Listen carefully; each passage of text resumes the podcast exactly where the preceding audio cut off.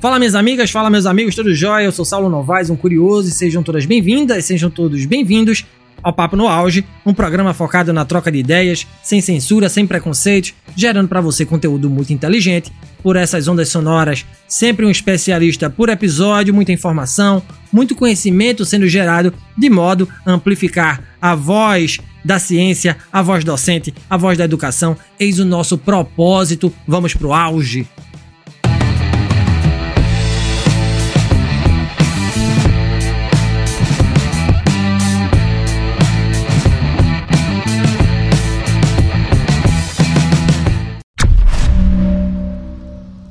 Os dados sobre diversidade e inclusão em empresas de base tecnológica são desanimadores.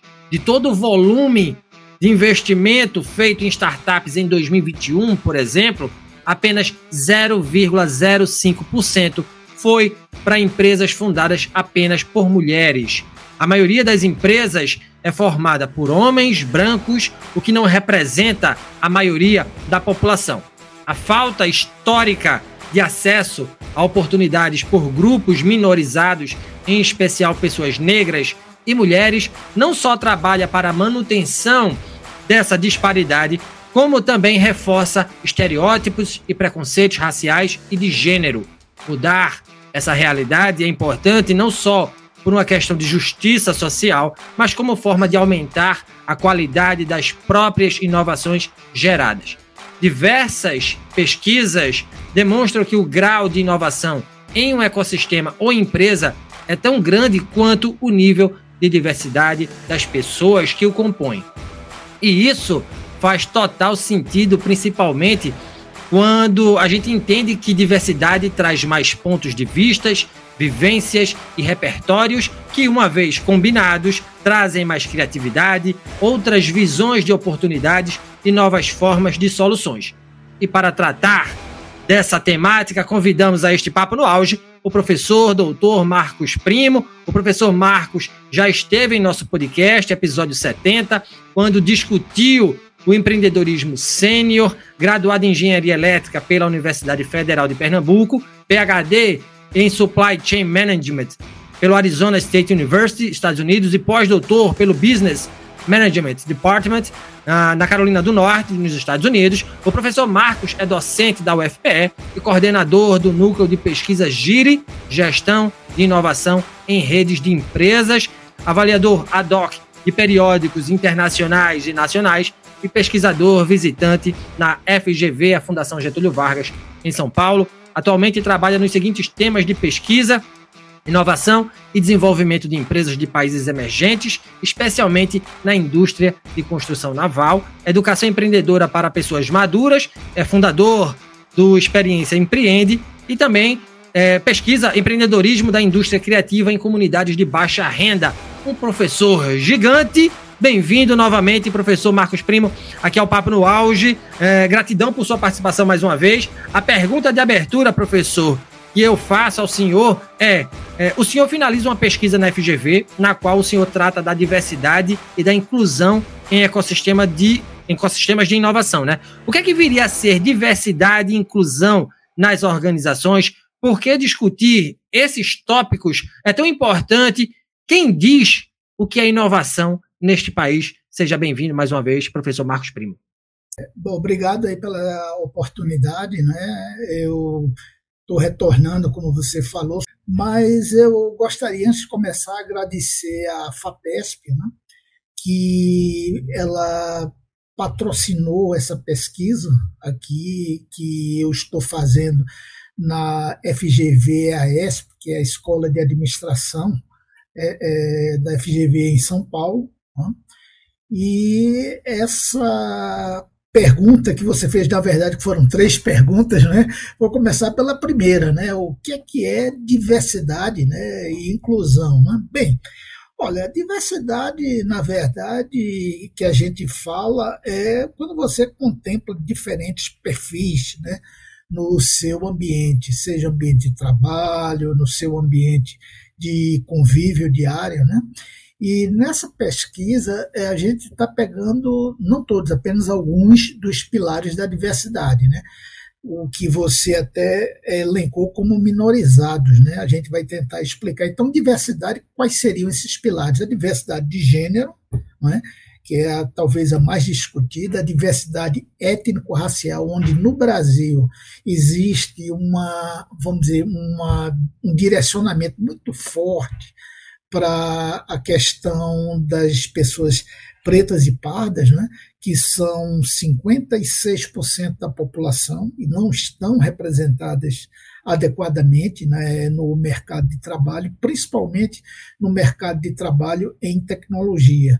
As mulheres são 51% da população e também, mesmo com todos os esforços que estão sendo feitos né, na, em ações de diversidade, elas também não estão adequadamente representadas. Aí vem um terceiro pilar da diversidade, que é a diversidade etária, né? e que esse pilar eh, são as pessoas maduras. Né? Num país que se diz jovem, o Brasil não é mais um país jovem. Ou seja, 40% da população brasileira já tem pelo menos 40 anos de idade. e isso vai, essa, essa faixa etária vai aumentar, essa, em pouco tempo vai ser metade da população. Então, esses a gente chama grupos minorizados. Por quê? Porque são maiorias ou próximo da maioria e não estão adequadamente representados, seja nas empresas, seja no mercado de trabalho, seja nas startups, né? que estão sendo fundadas e criadas Brasil afora. Né?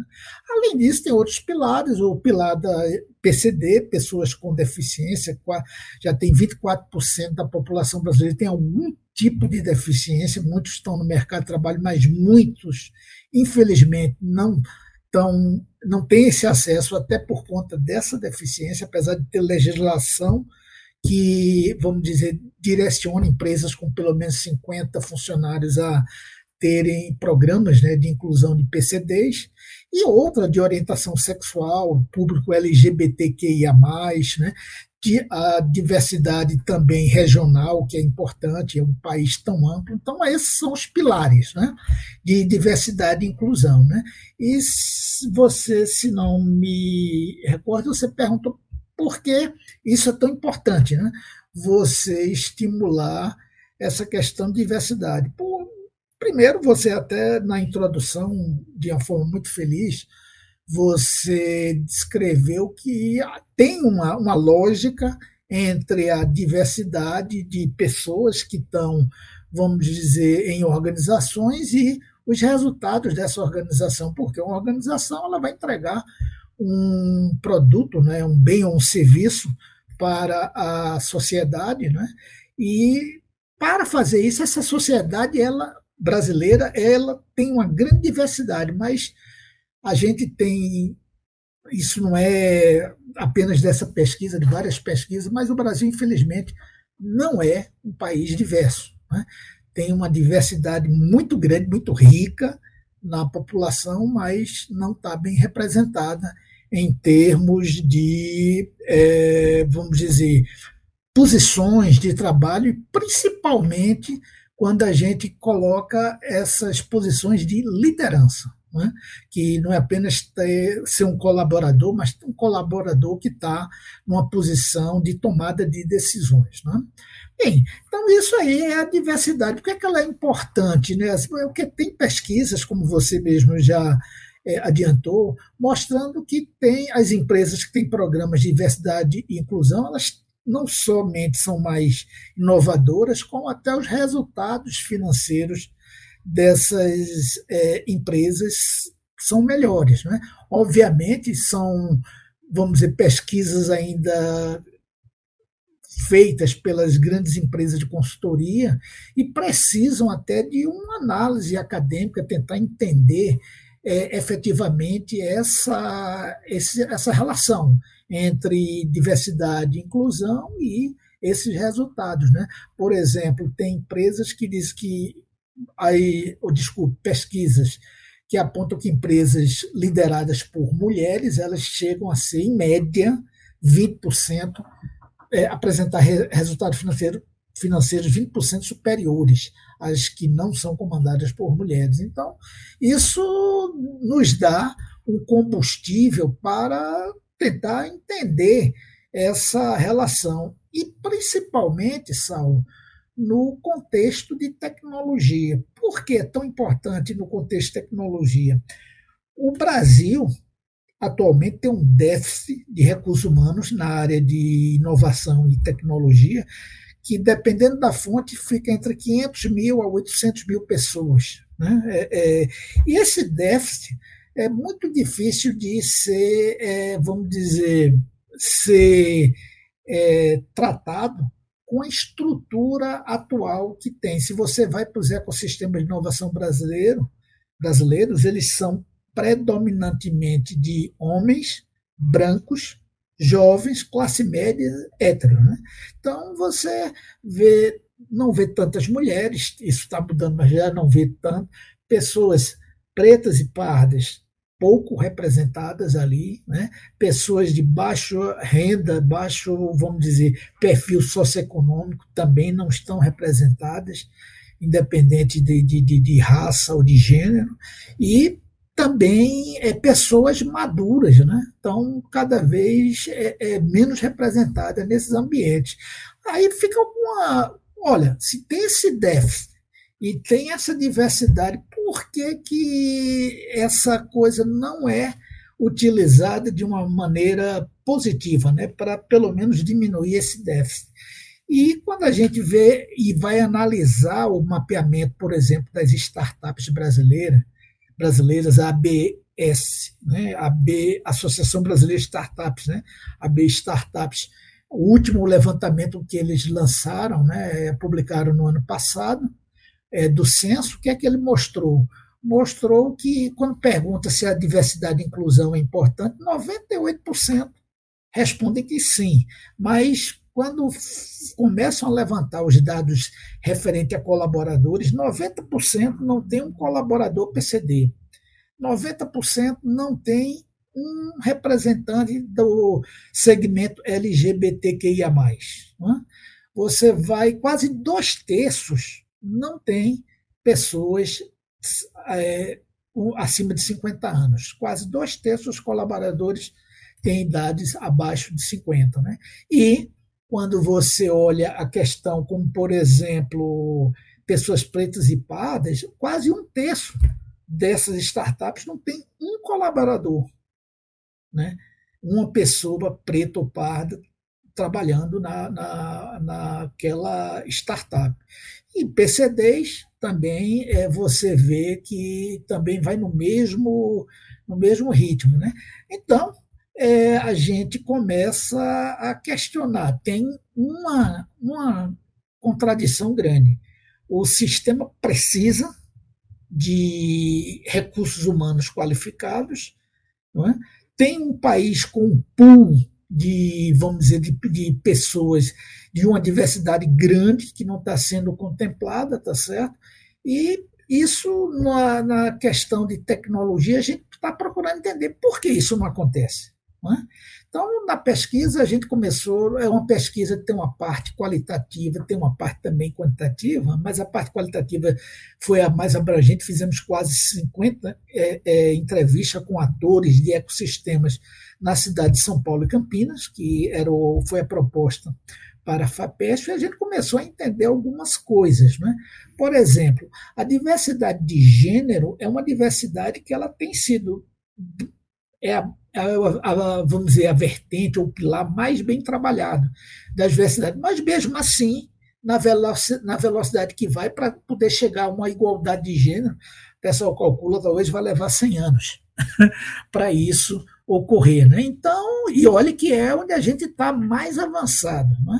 Então, o que que há? O que está ocorrendo? Na...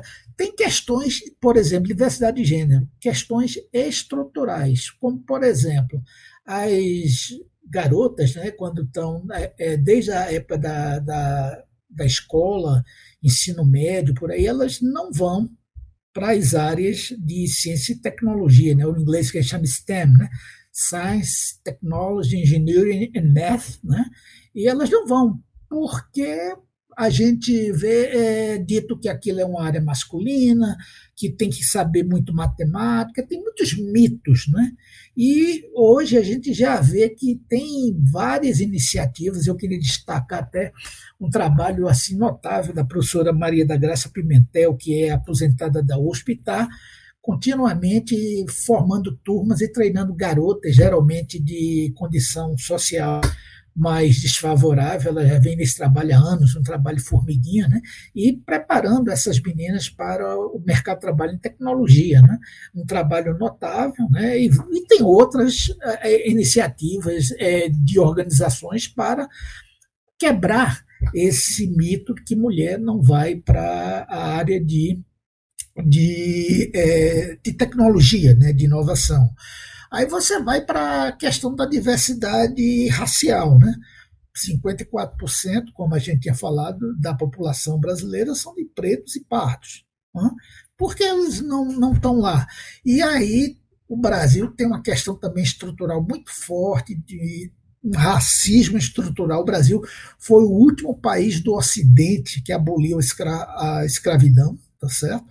E isso hoje ainda está na, na, na, estrutura da sociedade, tá certo? Onde a população né, de pessoas pretas e pardas não teve nenhum tipo de compensação, nem nenhum tipo de mecanismo para eles se inserirem na sociedade após a, a abolição da, escrava, da escravidão. Né? Então, isso persiste até hoje. Foram criadas ações afirmativas, que a gente vai falar daqui a pouco, né? para tentar remediar um pouco, porque essa população, de certa forma, ela tá, também tem uma exclusão social, ela está no segmento socioeconômico é, des, desprivilegiado dentro da sociedade. Né? Então, é, é, a gente vê a, essa dificuldade. Quando você vai, e é etária? Por que, que não tem pessoas também mais maduras na, lá na, na na, vamos dizer, nas empresas. A etária tem um preconceito também, que a gente chama de etarismo, ageísmo, idadismo, tem várias nomenclaturas, né? onde se diz que o Brasil é um país jovem. Né? Eu, até quando era bem mais novo, eu ouvia Não Confio em Ninguém com mais de 30 anos. A música foi lá do é, Marcos Valle, né? foi gravado por várias, várias é, é, é cantores. Né? Passou de 30, já era já não, já não se confiava mais nessa pessoa. Hoje já se levantou um pouco mais, é 40, né? Quando você entra no, na, no ENTA 40, 50, né? Por aí vai. Essa já é, vamos dizer, já passa a ser ultrapassado, principalmente em tecnologia. A tecnologia tem evoluído muito rapidamente, né? E essas pessoas, né, 40, 50 a mais, vêm de um mundo analógico hoje num mundo totalmente digital. Mas não quer dizer que elas não tenham aprendido, né? mas existe esse preconceito. Então, cada tipo de diversidade né, tem um, uma, vamos dizer, uma estrutura desfavorável para poder inserir esses grupos minorizados. Né? Então, esse é, é, é, é uma grande dificuldade que a gente tem. E a gente pode comentar o que é que está sendo feito nesses ambientes de tecnologia, né?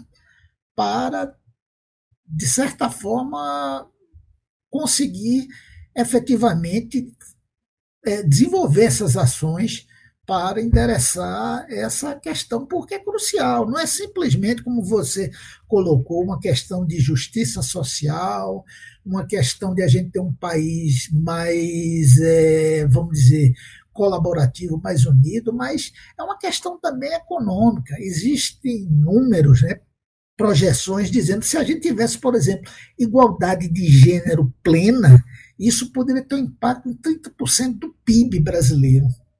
Então, por aí, ou seja, é uma questão também que mexe com o desenvolvimento econômico do país, né? se ela não for endereçada. Não? Muito bacana, professor. Suas palavras iniciais. É, eu queria só frisar, o senhor falou em iniciativas para dirimir o impacto da desigualdade de gênero, né? A gente tem na Universidade Federal de Santa Catarina, no campus de Joinville, um projeto é, premiado, que é o Meninas na Tecnologia, uh, capitaneado aí o projeto capitaneado pela professora Tatiana Garcia, pelo professor Carlos Saquele. Uh, eles levam tecnologia para as escolas públicas, conclamando as meninas para entrar na universidade, para desbravar esses conhecimentos, para que a gente possa, sim, ter mais mulheres na tecnologia. É, uma, é, um, é um projeto premiado aqui em Joinville, né? Foi premiado recentemente aqui pela, pela Rede Globo. É bem bacana, o senhor citou em iniciativas, eu lembrei dessa em específico, porque é uma coisa que está muito próxima de mim. Professor, seguindo aqui com o nosso roteiro, os ecossistemas de inovação, eles alardeiam, o senhor já deu uma pontuada aí na sua fala inicial, eles alardeiam diversidade em seu seio, mas os números dizem o contrário. Né? É, por que, que nesses ambientes muito se fala, pouco se pratica sobre inclusão e diversidade? Por que, que o padrão continua sendo ainda o homem branco, heteronormativo, jovem e com dinheiro no bolso? É, boa pergunta, Saulo. Veja só, primeiro tem essas questões estruturais que a gente discutiu, né? ou seja, mexer com diversidade, você tem que trabalhar com políticas públicas, você tem que fazer discussões na sociedade, tá certo? Para que questões como racismo estrutural, né? questões como, por exemplo, pagamentos é, iguais, igualdade de pagamentos para a mesma função de homens e mulheres, tá certo? Então, são coisas que têm que ser discutidas a nível de país, né? a nível de, vamos dizer, sociedade brasileira. Né?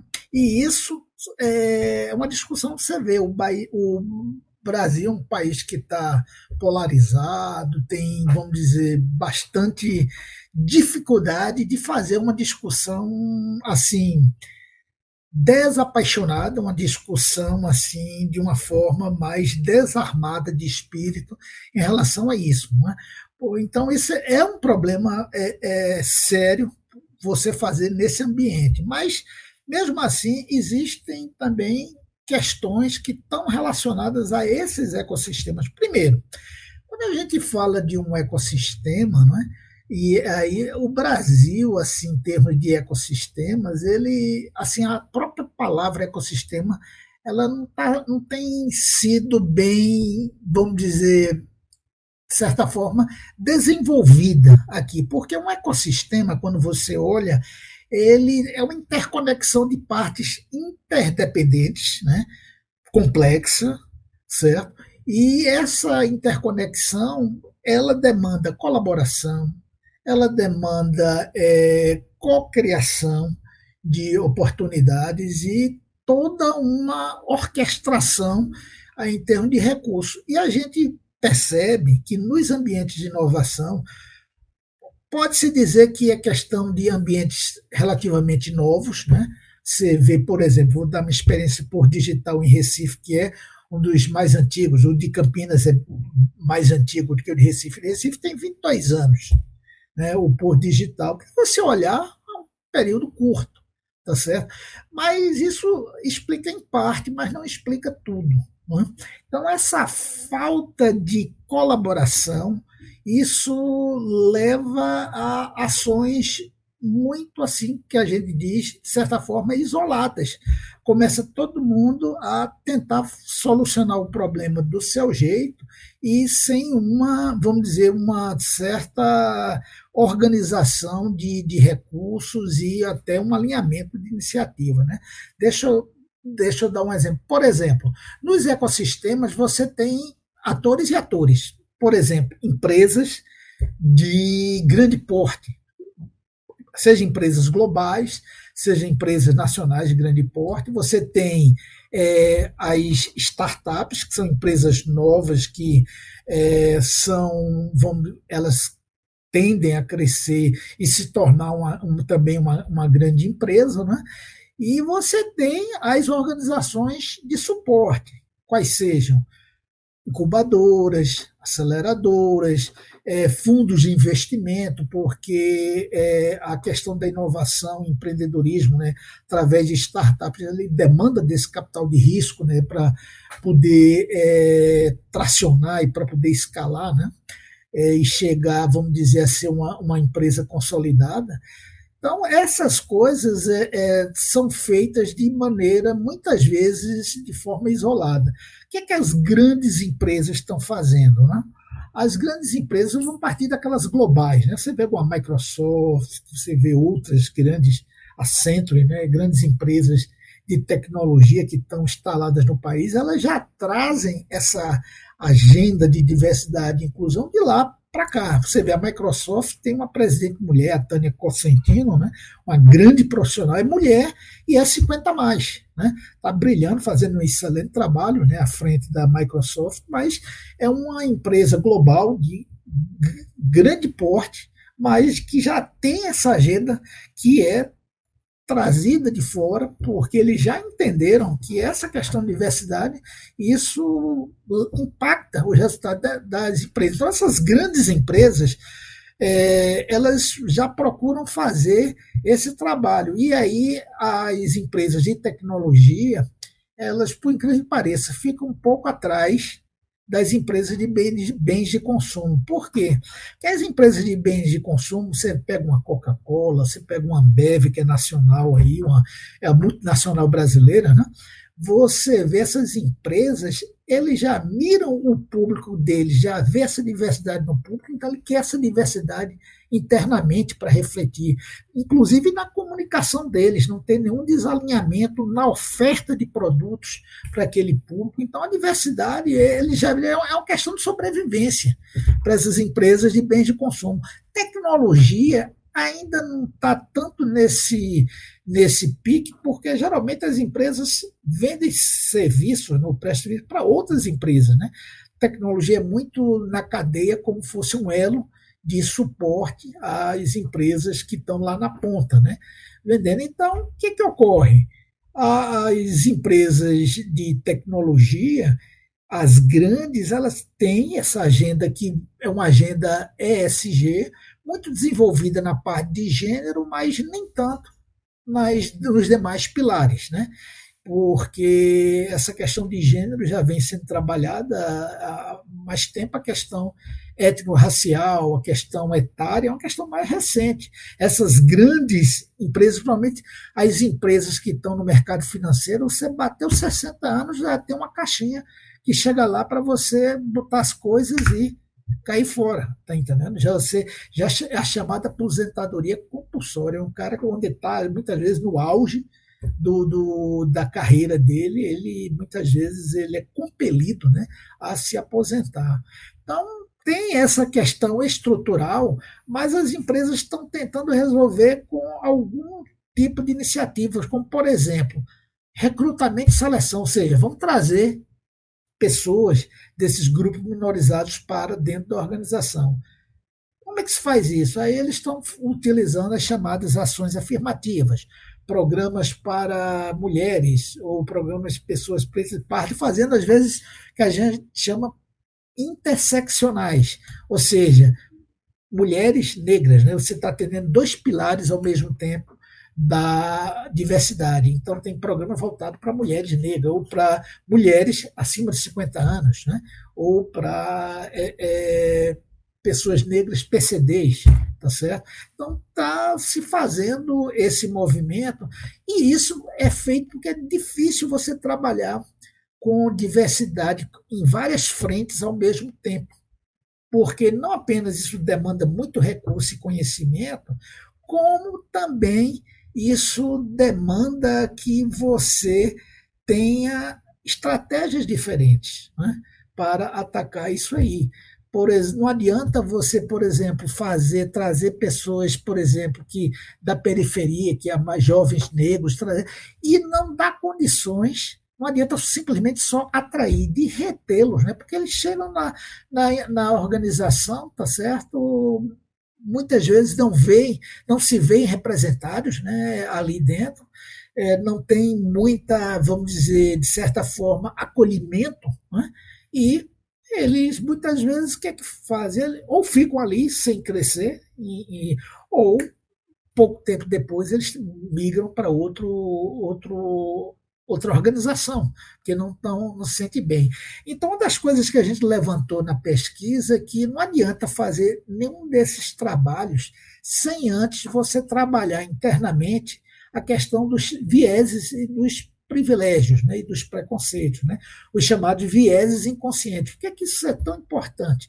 Por exemplo, o viés de, é, é, o viés de afinidade. Né? Se você tem numa organização a maioria de homens brancos, né, é, classe média, como você diz, dinheiro no bolso, né, é, jovens, está entendendo? Muitas vezes, quando você vê aqui em São Paulo, vem das escolas tradicionais, né, vem da FGV, do INSPER, né, da, vem da USP. Né?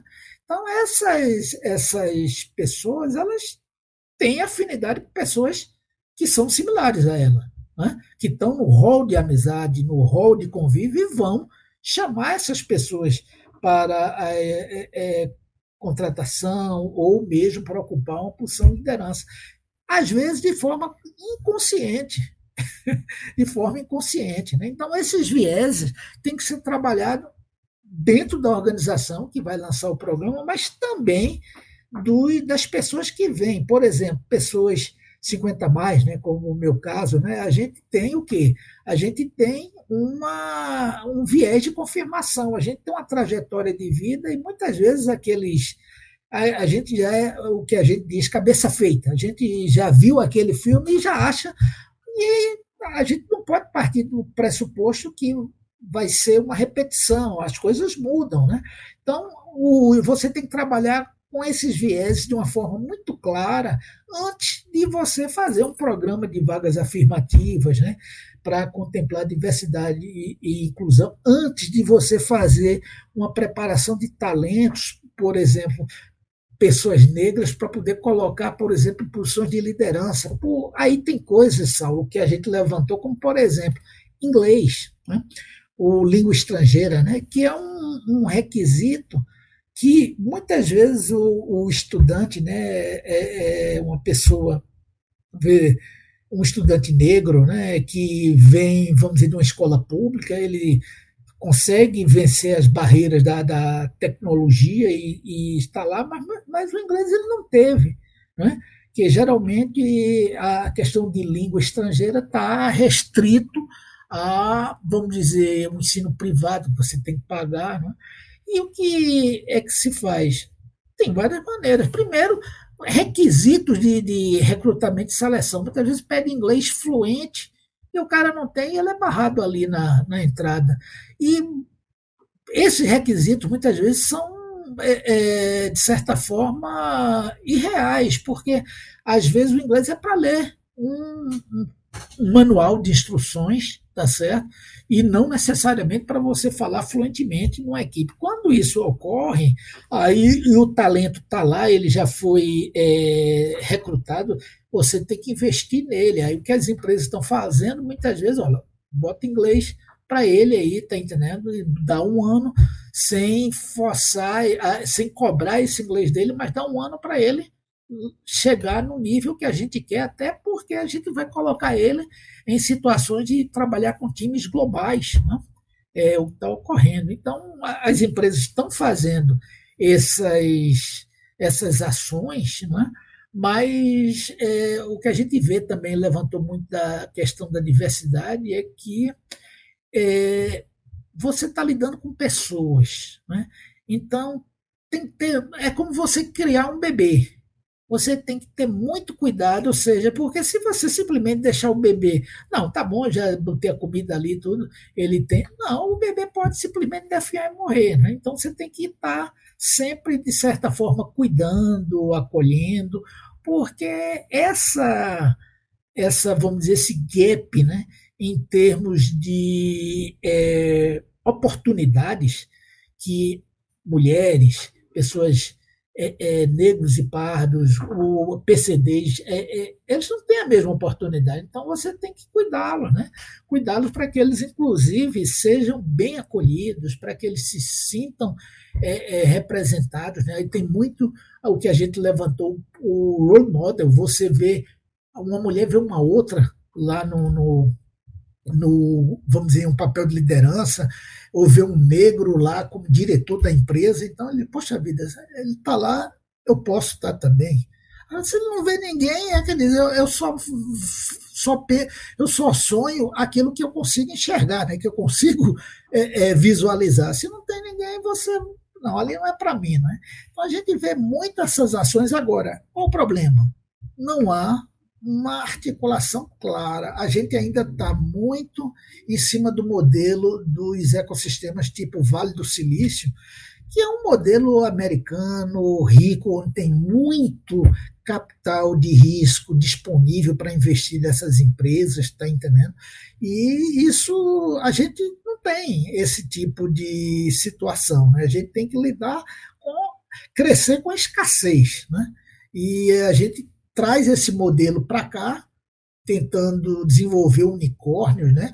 E o que a gente está vendo, Saulo, agora, esses unicórnios brasileiros, né? que é um pouco mais de, de uma dezena, né, eles estão demitindo aí direto, tá entendendo? Ondas de, de, de demissão no mercado da tecnologia completa. Ou seja, aí se pergunta, cadê a responsabilidade corporativa dessas empresas novas? Né? Porque as empresas mais estabelecidas, eles têm um papel, eles têm uma agenda SG lá bem estabelecida, eles têm um cuidado com essa questão de crescer, mas não é crescer a qualquer custo. Porque quando você cresce a qualquer custo, chega num ponto, quando você é, é, os teus retornos diminuem, você vai ter que cortar. E aí corta pessoas, está entendendo? Você destrói credibilidade desses programas, dessas ações. Muito bacana, professor. Uma verdadeira aula né, que o senhor está dando aqui para a gente. Ô, professor, vamos falar. O senhor falou aí, pontuou política pública. Minha próxima pergunta é sobre justamente esse tema, né? Política pública. Para se alargar a diversidade nos ecossistemas de empreendedorismo e inovação, é importante reconhecer o papel dessas políticas públicas voltadas para esse fim.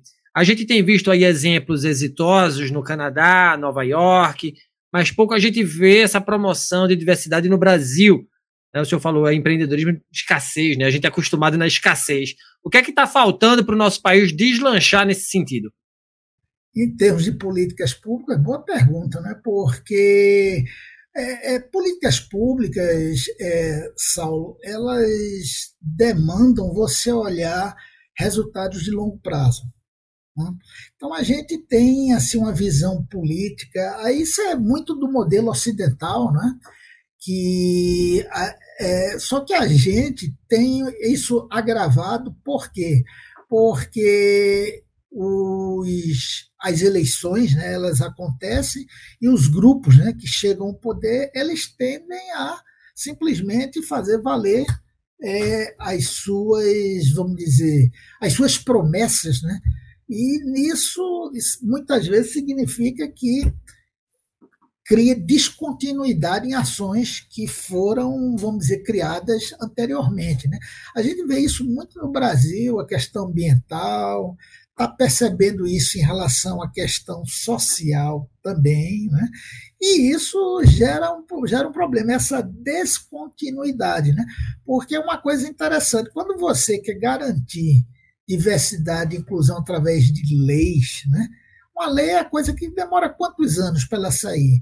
Então, quando ela, ela torna-se uma realidade, ela já está atrasada para a sociedade, né, em termos de demanda, né, quando torna-se uma lei. Mesmo assim, ainda está se buscando, através de leis, por exemplo, igualdade, as empresas serem obrigadas a ter igualdade de pagamentos entre homens e mulheres para a mesma função. Isso está lá no Congresso sendo discutido.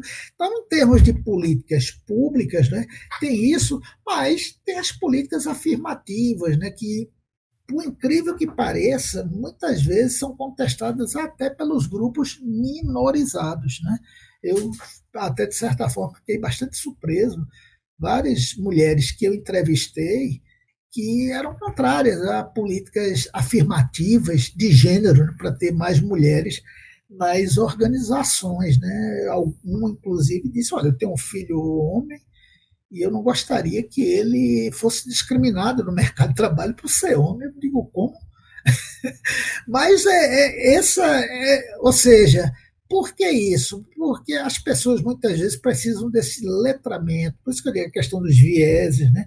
As pessoas precisam entender que tem privilégio. Eu sou um privilegiado, tá entendendo? Eu, eu, reconheço esse meu papel. Eu tenho que entender que muitas vezes você tem que, de certa forma, compartilhar né, esse ambiente, esse privilégio que você tem com quem não tem. Né? Isso se você quer estar num ambiente de mais colaborativo, num ambiente de maior poder de cocriação, de colaboração entre as pessoas. Então, em termos de política pública, a gente vê essas questões estruturais. O gap é tão grande, Sal, tão grande que a gente até hoje tem quilombos estabelecidos no Brasil, pessoas inclusive nesses quilombos que assim muitas vezes não tem, fala dos indígenas, muita a gente vê essa questão dos Yanomamis, né, agora, pessoas que eles não têm muitas muitos morreram sem assistência básica, né, ali no, então o gap é muito grande porque foi criado ao longo de algumas centenas de anos. E para fechar esse gap, é, é, é, muita energia, é preciso muita e muita coragem, muita disposição. Como a gente está numa sociedade, de certa forma, de conflitos, as pessoas não querem discutir, ninguém quer abrir mão de privilégios, tá certo? Então é muito difícil, em termos de uma política pública, é, não só ela ser criada, mas ela pegar ela vai pegar para valer. Né? E a gente vê, por exemplo, essa questão afirmativa, de vagas afirmativas, é uma questão de você dar igualdade de oportunidades, é o que a gente chama da equidade, não necessariamente você tratar todo mundo igual. Isso já seria muito bom, mas tendo em vista que esses grupos eles têm um gap, eles têm um déficit de, de vamos dizer, de formação, de é, posição na escala socioeconômica do país, eles estão numa posição mais desfavorável. Eles precisam, para ter condições de competir, de um maior investimento. Isso é. E a sociedade brasileira tem que discutir isso abertamente. Senão, não, você não consegue. Países como os Estados Unidos resolveram, em parte, isso, é, é, trabalhando o ensino básico. Você vê uma escola pública americana minhas filhas, inclusive, tiveram a oportunidade de estudar lá, você vê desde a pessoa mais rica da cidade àquela pessoa que até o lanche é subsidiado, que não tem nem condição de estar ali. Os livros, tudo é, é, é dentro da mesma escola, certo? Você é, é não precisa, vamos dizer, de dinheiro para ter o ensino básico. Os Estados Unidos garantiu até o ensino médio e está com planejamento de garantir, inclusive, o ensino superior universal. Aqui, essas coisas ainda estão sendo. muita gente ainda gritando contra a, a, as cotas, muita gente ainda, é, é, vamos dizer. É, contra essa questão, dizendo que o Brasil não tem racismo, que o Brasil não tem é, feminicídio, que o Brasil não tem, vamos dizer, é, etarismo. Né? E são coisas que, infelizmente, a gente vê isso no discurso, na narrativa, se criando, sendo criadas narrativas para dar suporte a essas coisas que a gente sabe que não se sustentam. Né? É, pois é, professor, um país realmente cheio de contradições, né? E quando a gente fala de diversidade de inclusão em ambientes de startups, a gente está falando de inovação ou de ativismo, professor?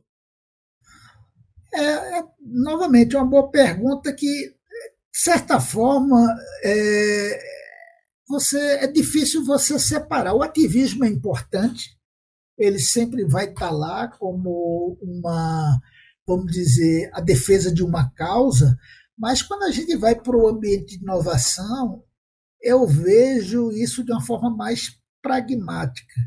Eu vejo aquilo que eu falei, há um déficit de recursos humanos e se você tentar suprir esse déficit com a mesma fonte de recursos vindo das escolas tradicionais, pessoal de classe média que está vindo aí, geralmente pessoas brancas, está entendendo? Homens, tá, é, é, pessoas jovens, você não vai conseguir fechar esse gap, não tem como. Então, de uma forma, o ativismo ele pode continuar, ele tem a importância dele, mas a gente vê a questão da inovação mesmo. Por quê? Porque esses times mais diversos, o que é que ocorre? Você vê perspectiva, você vê uma startup com pessoas diferentes. Imagina, Saulo, uma, uma, uma startup desenvolvendo produtos para mulheres só composta de homens.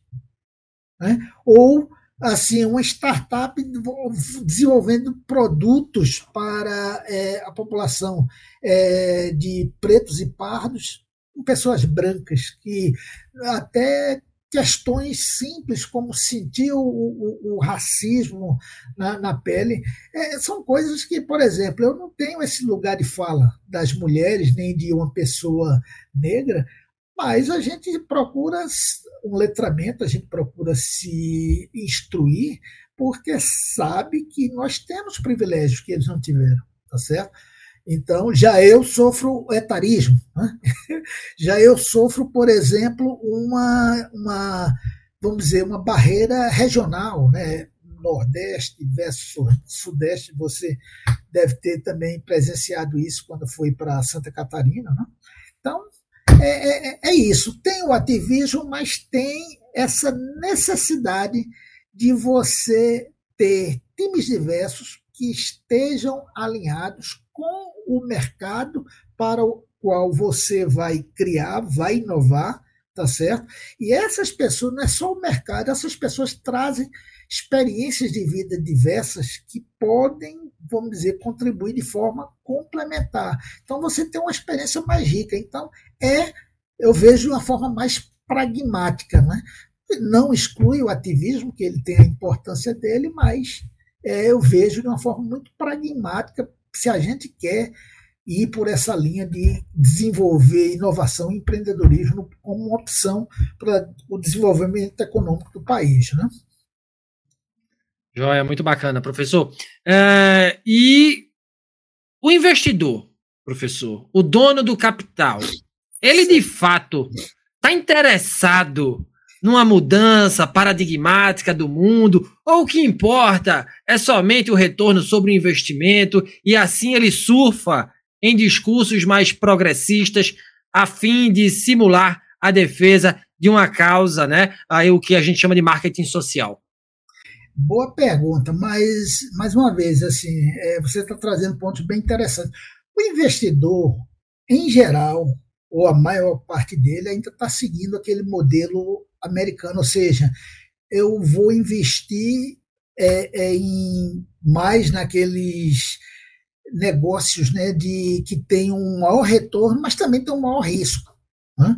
Então, que é que ele, o investidor, ele na verdade, ele quanto maior for o retorno, né, o investidor tradicional, ele é, é, vê isso como, vamos dizer, possível. Só que hoje já tem grupos, a gente chama fundos de investimento com teses mais voltadas para o social, pessoas que já é, ganharam dinheiro, fizeram uma boa poupança na vida e estão ali, olha, agora eu quero, principalmente pessoas maduras, né, eu quero, é, de certa forma, deixar um legado, eu quero ajudar a, a, vamos dizer, a ter uma sociedade melhor, né, chances que eu tive e outras pessoas não, não têm, então já aparece esses fundos de investimento voltados para, vamos dizer, startups fundadas por mulheres ou cofundadas, tendo pelo menos uma mulher como fundadora, voltadas para pessoas negras, está entendendo? Voltadas para.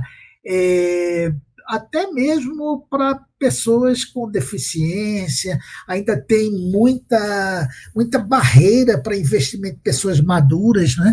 mas é, esse investidor ele está mudando, mas você tem que ver que a mudança não é apenas no lado do investidor, é também no cara que lança startup. Por que, Saulo?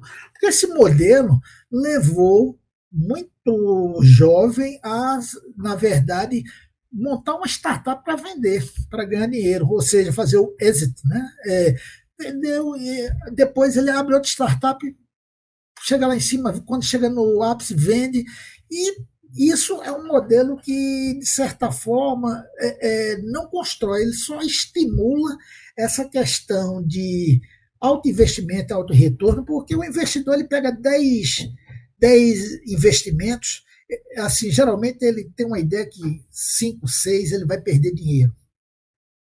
Três ou quatro ele vai ganhar e um ele vai arrebentar. Essa mais ou menos é a lógica do mercado de investimento em startup, mercado tradicional, esse, esse de, em cima de alto retorno, alto risco. Né? Então ele vai querer, nessas que dão certo, tirar todo o retorno dele. Do outro lado, tem aquele cara que vai vender, tá entendendo? Sem uma preocupação com.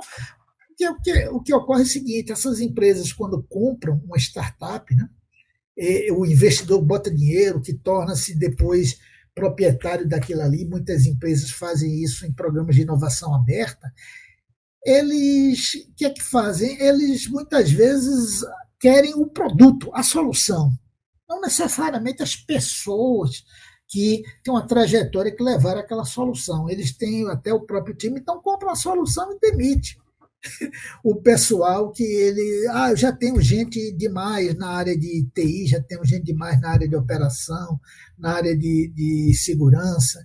Então, sair cortando, quer dizer, é, o investidor, ele é, tanto é parte do problema hoje, como é parte da solução. Né? E já existem esses, como eu falei, esses fundos de investimento, mas ainda é muito tímido, como você falou no começo. As startups fundadas só por mulheres, é 4,7% da startup brasileira. Ela recebe 0,02%. Né? Quando você pega é, uma mulher na, na fundação, isso vai para 10%, pelo menos uma mulher. E isso sai de 0,02 para o meio por cento que você falou. É muito pouco, ou seja, é, é, não é proporcional. Né? Ou seja, e aí tem muito aquela questão, coisas como, por exemplo, falta uma pegada social, o, é, nessa busca por negócios mais agressivos, o, e a gente vê perguntas, por exemplo, a mulheres que têm startups jovens, e é perguntar dela: tudo bem, você, quando engravidar, como é que vai ficar a, a startup? Eu, isso é uma coisa que ela que tem que ver junto com o o suporte que ela tem, até ampliado, né, como ela vai lidar com aquilo ali. Mas, de antemão, o investidor já quer saber, e muitas vezes, quando ele é, aquilo pode ser uma, um, um, ponto altamente negativo ele colocar dinheiro lá na, na, na, naquela startup, porque é comandada por mulheres jovens na faixa de 30 anos, essas mulheres, quando começarem a, a criar família, tá entendendo? Elas, como é que vai ficar o negócio que eu coloquei o dinheiro lá? Então, é, tem, isso precisa de uma mudança de mentalidade que está ocorrendo aos poucos, né? A passos muito é, é, morosos, professor, eu diria, e chegamos ao fim do Papo no Auge de hoje. Conversamos com o professor Marcos Primo, professor da Universidade Federal de Pernambuco, PhD em Gestão da Cadeia de Suprimentos. Professor, mais uma vez, um grande prazer ter o senhor aqui de volta no nosso podcast. Para a gente finalizar, professor, é, e agradecendo mais uma vez ao senhor, como é que anda a sua pesquisa na FGV, né? E o que é que ela traz de relevante para esse mundo da inovação, da diversidade e da inclusão, professor? Obrigado mais uma vez. Obrigado, Saulo. É, é, para concluir, a, a, como eu te falei, a pesquisa da gente é uma coisa que, para mim, é uma mudança de área, uma área nova, né? e que mas já traz algumas, é, é, alguns, alguns resultados preliminares que são importantes. Primeiro, o ecossistema ele precisa se organizar, precisa ter uma atitude de colaboração, de cocriação, de coparticipação e pensar de uma forma mais planejada, ao invés de formas pontuais como está todo mundo fazendo por aí. Dois, fazer essa discussão também a nível de sociedade, tá? trazer essas discussões que estão aí na pauta, é só uma questão de ativismo, estão na pauta de discussão, inclusive no Congresso brasileiro. Trazer essas coisas para dentro do ecossistema, dentro das empresas, das startups, tá certo? Para fazer essa discussão de uma forma mais ampla. Né? E, assim, a gente vê que está havendo avanço, a diversidade de gênero ela tem avançado muito, mas mesmo assim vai levar ainda muito tempo para a gente pensar numa igualdade, enquanto as demais nem tanto. Né?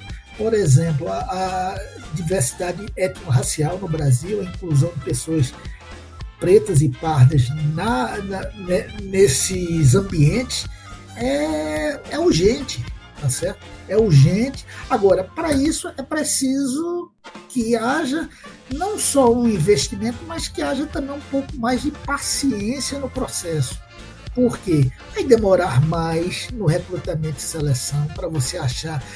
Teve uma pessoa do governo, não vou citar o nome, disse que não consegue achar pessoas negras né, para compor a sua equipe. Né? Ela falou alguma coisa nesse sentido. Pô, e tem aí, a gente vê o que. Mas, de certa forma, tem algum sentido no que ela falou, porque elas foram barradas no caminho, elas não estão ali na proximidade do poder para poder. Então você precisa quebrar essas barreiras. Então a gente vê que tecnologia tá uma, vamos dizer, tem um hype, né? Tem uma, um discurso muito legal, favorável, até porque tecnologia é uma coisa nova, mas a gente vê que ela está trazendo modelos importados de fora de inovação, de empreendedorismo, e por incrível que pareça, ela, esses modelos são trazidos, mas o que está acontecendo muitas vezes de bom são iniciativas que são trazidas por essas empresas globais que vêm para cá, né, que, e aqui elas têm subsidiárias, têm escritórios e trazem essa agenda ESG, o S, né, do SG muito forte para ser implementada aqui e aí consegue afetar é, é, quase que como por tabela, né? não só os, os seus fornecedores, porque os fornecedores que vão trabalhar com a, mas também o próprio mercado que vê, bom, a Microsoft está fazendo isso. Então, a gente, é o que a gente chama o mimetismo né, do, do, do institucionalismo, na né, visão é, é, do institucionalismo, o mimetismo, a empresa procura imitar aquelas que são bem sucedidas. Né? Então a gente vê que tem várias coisas que a gente. Agora, falta muito a trabalhar, muito em cima, principalmente dessa questão dos vieses que tem, que estão embutidos, que está inclusive dentro dos grupos minorizados. Né? Mulheres é, é, contrárias à política afirmativa, você vê inclusive é, é, pessoas maduras dizendo que não contrata um cara de 50 anos porque o cara não vai conseguir, ele está lá. Então a gente tem que trabalhar essa coisa. Isso precisa o quê? De letramento, precisa de, de discussão aberta, de formação, tá entendendo? Para poder chegar nesse ponto. E a gente está vendo que, apesar de ser um ambiente altamente, entre aspas, inovador, né? ele está sendo bastante conservador a nível de ações. Né? Muitas vezes essas ações elas estão vindo de fora para dentro. Não estou dizendo que não tem, tem ações pontuais muito legais em todos os ecossistemas, mas isso não está articulado. Entendeu, Salvo? Quando, quando não está articulado, ele tende a gerar resultados e ali aqueles resultados não são e hoje a gente está no mundo global. Por quê? Hoje um, um, um grupo de fora contrata um jovem desse talento, jovem negro que tem grande talento em tecnologia, com um grupo lá da Europa que está vindo contrata ele para trabalhar remotamente daqui. Então, os ecossistemas têm que entender que a competição hoje não é só aqui dentro, não. Você está competindo, inclusive, em termos de recursos, com essas grandes empresas que estão contratando de forma remota, a tecnologia permite, é, é, é bastante adequado esse tipo de trabalho, e, e essa, essas pessoas estão sendo valorizadas, porque lá o cara não quer saber se você é preto, branco, se torce pelo Santa Cruz, ou você é esporte, eu sei dizer. Ele não quer saber disso, ele quer saber se você entrega aquele resultado, tá certo? Então, e se você tem capacidade de colaborar em um time. Então, quando ele vê isso, o resto é, é, é de menor de menor, vamos dizer, valor para essas empresas que têm essa mentalidade mais aberta para diversidade e inclusão. Um final apoteótico. Obrigado, viu, professor Marcos Primo, diretamente de São Paulo, da FGV. Palavras abalizadíssimas, mais uma vez. Valeu demais, professor. Valeu, obrigado, Saulo, e sucesso mais uma vez no Papo no Auge, né? Que cresça sempre. Um, abraço, um abraço aí para todos que nos acompanharam. Valeu, valeu demais, prof.